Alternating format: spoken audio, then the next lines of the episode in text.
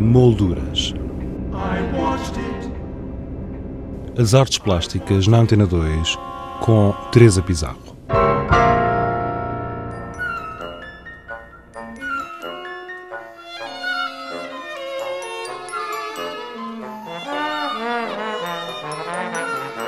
A Biblioteca de Alcochete apresenta Nossa Senhora Carri, do artista Ricardo Tadeu. Ao todo, são 25 pinturas que nos remetem para um universo onírico de cariz popular, onde a influência da obra de Paula Rego está bem patente.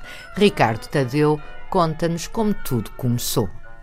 Na altura, julgo que estava, no, não sei se era no 11 ano, 12, em que fizemos uma visita de estudo à Gulbenkian e nós, nessa altura, estamos a, ver, a, a, ler e a estudar os mestres do século XX e da, da, Renascença, e, e aquilo é tudo uma grande embrulhada na nossa cabeça.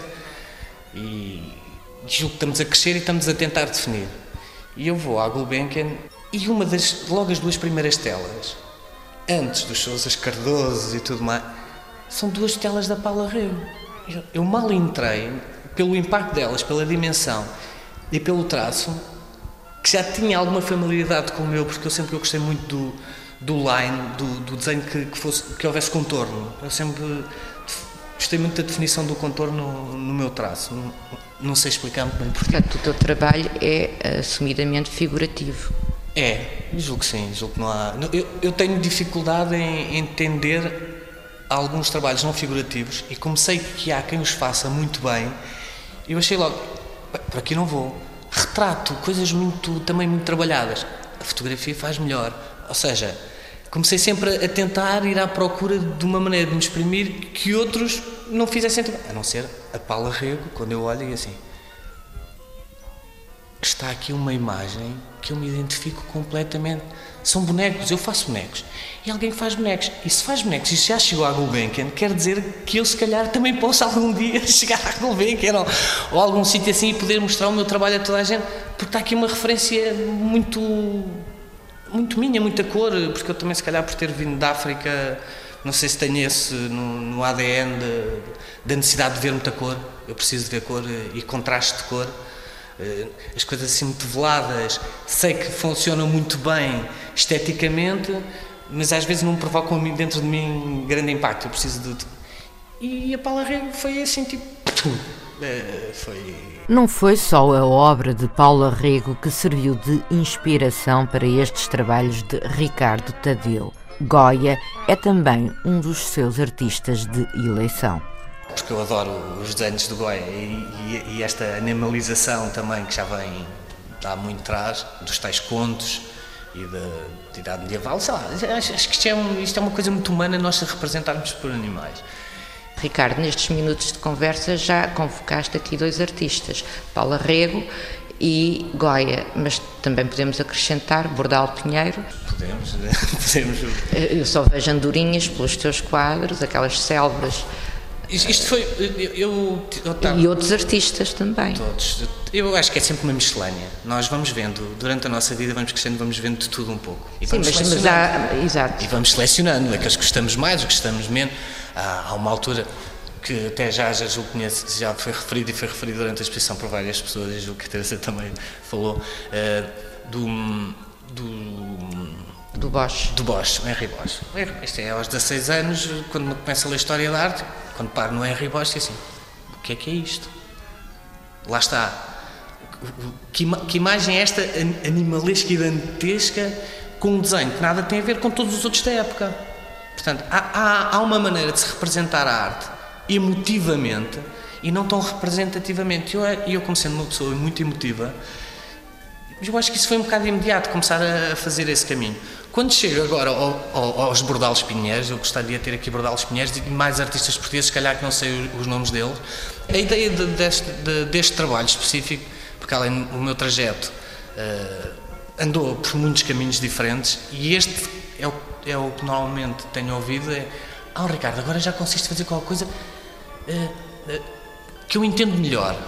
Ou seja, para entender melhor, eu quis começar a fazer, pensar, não, Ricardo, tu sabes fazer estes bonecos e sabes montá-los todos uns em cima dos outros, sabes eh, plasticamente meter-lhe manchas e tintas de cor. Só que as pessoas não entendem ainda bem o que é que tu estás a querer dizer. E, e pensei, bom, vou fazer uma coisa. E tu tens essa preocupação? Pela primeira vez tive essa preocupação. Quis que o meu trabalho fosse percebido pelas pessoas normais. Não é só pelas pessoas que gostam, entendem e falam da arte, mas pelas pessoas normais, pelo, por aquilo que eu tenho em casa, a família, os amigos. Eu pensei muito neste trabalho, vou fazer uma coisa que tenha a ver com Portugal. Foi uma coisa que nunca tinha pensado. Vou pensar na Portugalidade. Algumas das cores que estão aqui, em alguns trabalhos inicialmente, tive a preocupação, depois ele foi passando, mas tinha a ver com as, uh, as cores das casas portuguesas. Pensei nisso. Depois o que é que nós temos? Entre animais, temos o galo de Barcelos, é óbvio, e temos a nossa andorinha, que acho que é, é, é da infância. Ver andorinhas nas paredes e é a nossa primavera e, é, e era trazer coisas positivas. Uh, o que é que eu posso pôr de positivo dentro das histórias mais uh, mordazes e, ou eróticas? Sim, que, que, tem que ver com, com, com, a nossa... Tem a ver com a nossa cultura.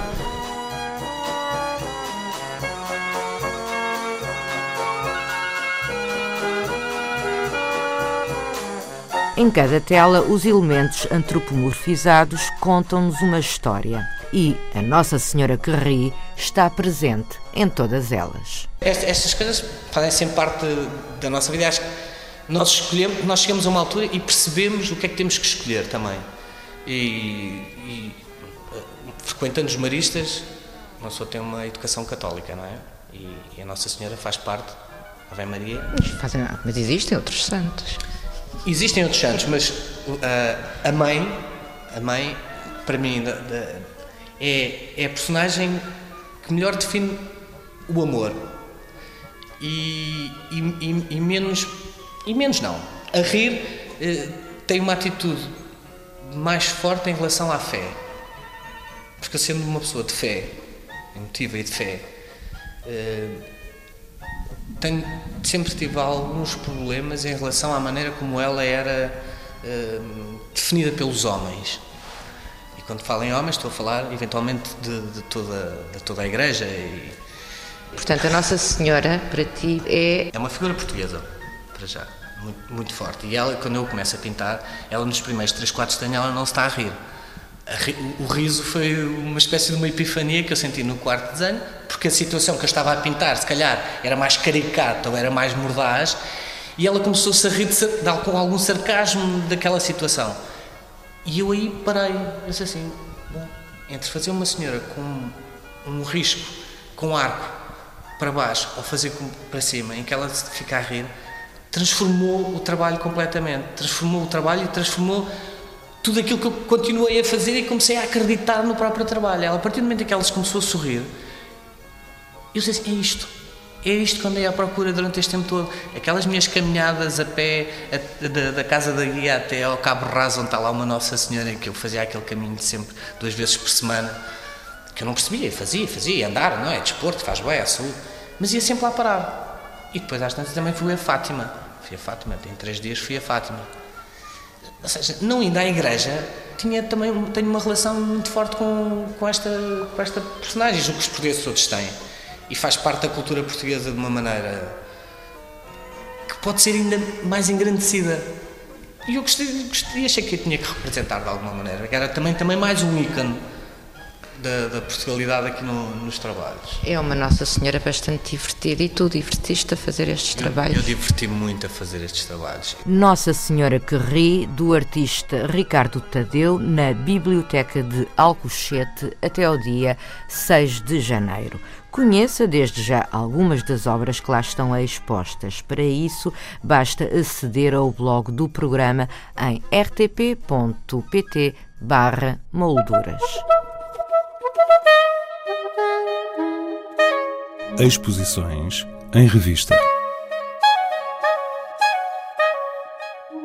O Centro Cultural de Vila das Aves, em Santo Tirso, apresenta Solução, Dissolução, Resolução da artista Teresa Palma.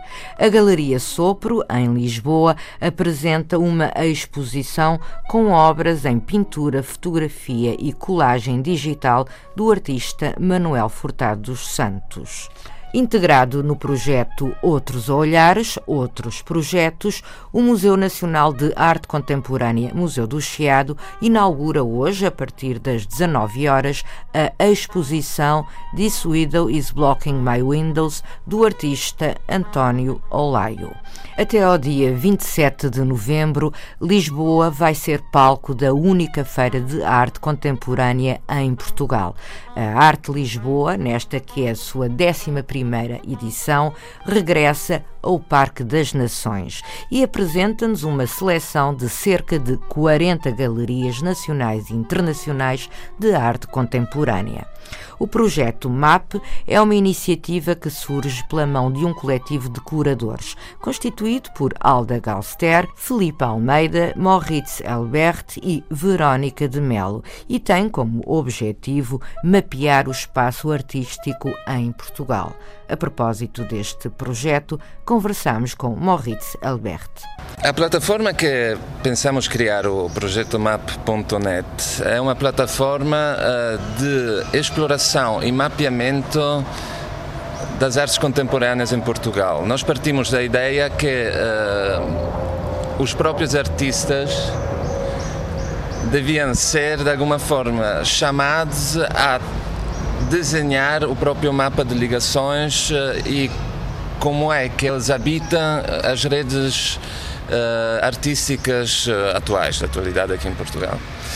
Então, a rede parte da, do convite que nós lançamos diretamente a quatro jovens artistas portugueses, o Pedro Barateiro, o Sara André, Ana Pérez Quiroga e o João Paulo Serafim, a revelar-nos cada um dois nomes que sejam de alguma forma importantes para a própria rede de referências uh, ou de amizades um, em, em, campo artístico. Uh, começou assim um processo de recolha e de multiplicação de, de pontos de artistas e a plataforma Projeto Map quer um pouco representar esta geografia de, de nomes e ligações desses artistas. Agora, apresentamos uma primeira fase, numa primeira fase, três gerações que totalizam 28 artistas. Ou seja, estes quatro artistas sugeriram dois nomes,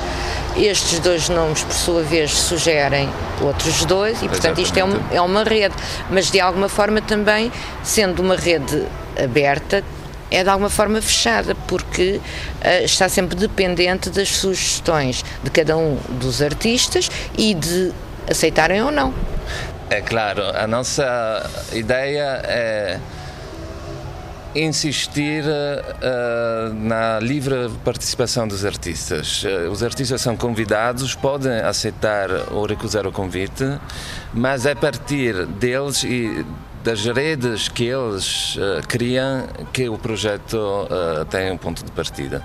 Bom, neste momento que já está online, nós temos 28 artistas ah, quem aceder ao www.projetomap.net, o que é que vai lá encontrar? Quem aceder ao site do projeto vai encontrar uma espécie de teia de aranha que representa estas primeiras três gerações de artistas que aceitaram participar no projeto MAP. Para cada artista vai existir uma ficha técnica e uma recolha, digamos, das uh, obras que os próprios artistas escolheram para serem integradas na plataforma online e vão estar presentes assim também os, uh, as ligações para diretamente para os artistas uh, ou para as galerias que os representem aqui em Portugal, assim permitindo uma exploração uh, de forma mais orgânica das redes que os artistas que os próprios artistas constroem. Moritz Elbert, um dos responsáveis pelo projeto MAP. Saiba mais em www.projetomap.net. Quanto a nós, continuamos a publicar diariamente no blog do programa uma obra de referência integrada na exposição A Perspectiva das Coisas, a Natureza Morta na Europa, 1840-1955, uma exposição patente na Fundação Calouste Gulbenkian. Fique atento e faça-nos uma visita em rtp.pt barra molduras. Regressamos na próxima sexta-feira, como habitualmente, com outras sugestões. Até lá, tenha uma boa semana. Boa tarde.